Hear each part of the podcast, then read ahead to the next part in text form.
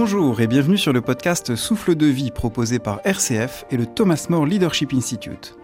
Je suis Quentin Brunel et dans les 10 épisodes de ce podcast, je vous propose de cheminer ensemble pour découvrir, au cœur de votre expérience, des clés concrètes pour unifier votre vie.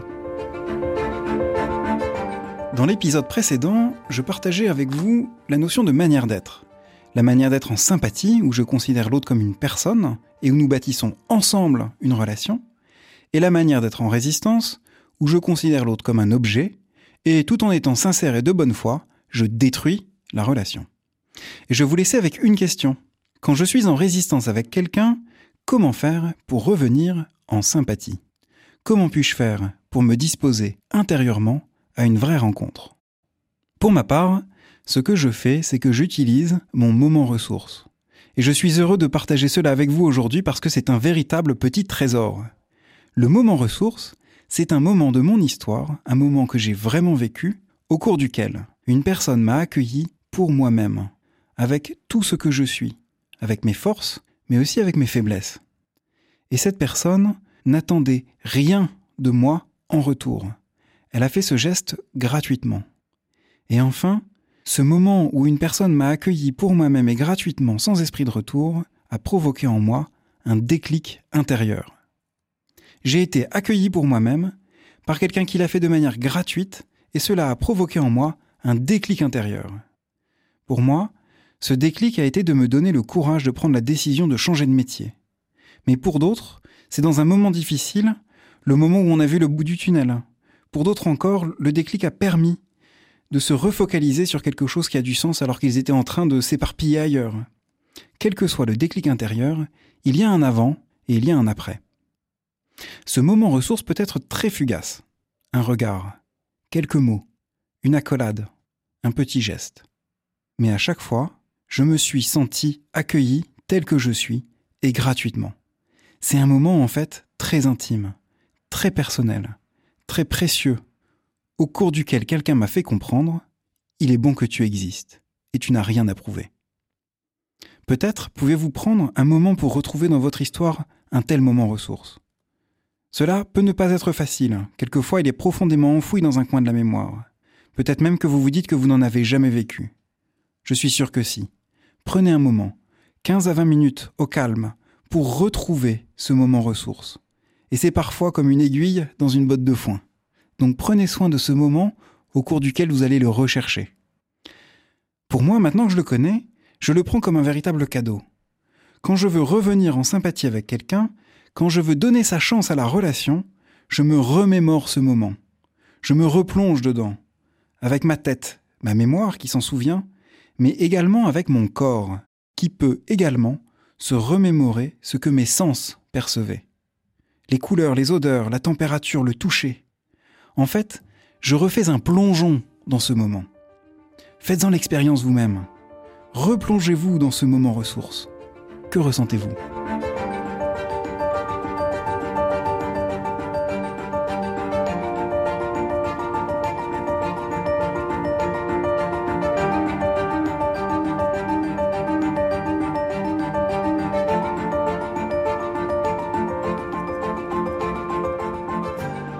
Moi, quand j'en ressors, je suis d'abord plein de gratitude. Je suis serein et plus ouvert à l'autre. Je suis aligné, reconnecté à moi-même et à la réalité. Et je suis prêt à accueillir l'autre tel qu'il est et non tel que je voudrais qu'il soit. Ayant moi-même reçu un accueil gratuit et inconditionnel et l'ayant revécu dans l'instant, je suis disposé à accueillir l'autre de manière gratuite et inconditionnelle, ici et maintenant, c'est-à-dire dans une manière d'être en sympathie. Et je réalise alors que physiquement, quelque chose s'est détendu en moi. Par exemple, quand je suis en résistance, j'ai tendance à, serrer les mâchoires. C'est un signal d'alerte pour moi. C'est le signe physique où mon corps m'alerte et me dit tu es en résistance. Mais pour d'autres personnes, il peut s'agir d'une douleur, d'un tic gestuel ou d'autres choses encore. Chacun a ce petit signe physique qui va l'alerter. Et chacun alors peut alors l'utiliser comme un signal d'alerte qui lui dit attention, tu es en résistance, il est grand temps de faire un moment ressource pour revenir en sympathie. Mais attention, hein, quand je suis en sympathie, ça ne veut pas dire que je suis simplement sympa ou gentil. Quand quelqu'un est en sympathie avec moi, ça veut pas dire qu'il est simplement sympa ou gentil. J'ai en souvenir un de mes anciens chefs. On peut pas dire que c'était quelqu'un de sympa. J'aurais jamais passé mes vacances avec lui. En revanche, ce que je sentais auprès de lui, c'était de sa part une véritable attention à mon égard. Une attention qui visait à me faire grandir, dans la liberté. Et du coup, je l'aurais vraiment suivi au bout du monde, en toute confiance. Après avoir revécu mon moment ressource, être en sympathie me permet de proposer cette relation à la fois bienveillante et exigeante, où l'autre, qui est une personne, et que je considère comme une personne, va avoir l'opportunité d'être elle-même et de déployer sa propre vocation dans la liberté. Faites-en l'expérience. Faites-vous vous-même ce cadeau et offrez-le à ceux que vous allez rencontrer aujourd'hui. Et laissez-vous surprendre. Mais je vous préviens tout de suite, ce n'est pas parce que vous avez trouvé votre moment ressource que vous ne serez plus jamais en résistance. Parce qu'en fait, vivre en sympathie, c'est pas évident, et ce n'est pas confortable non plus. Et nous verrons pourquoi dans le prochain épisode. Merci d'avoir écouté cet épisode. Si vous souhaitez recevoir les suivants, nous vous invitons à vous abonner sur rcf.fr ou sur la plateforme de votre choix. Pour vivre pleinement l'expérience proposée par ce podcast, n'hésitez pas à faire les exercices qui sont proposés et à réécouter les épisodes autant de fois que vous voulez. Si vous avez été touché par ce podcast et voulez le faire connaître, n'hésitez pas à le partager, mais aussi le noter et le commenter. Enfin, nous serons heureux de recueillir vos impressions et vos questions à l'adresse contact@tmli.org.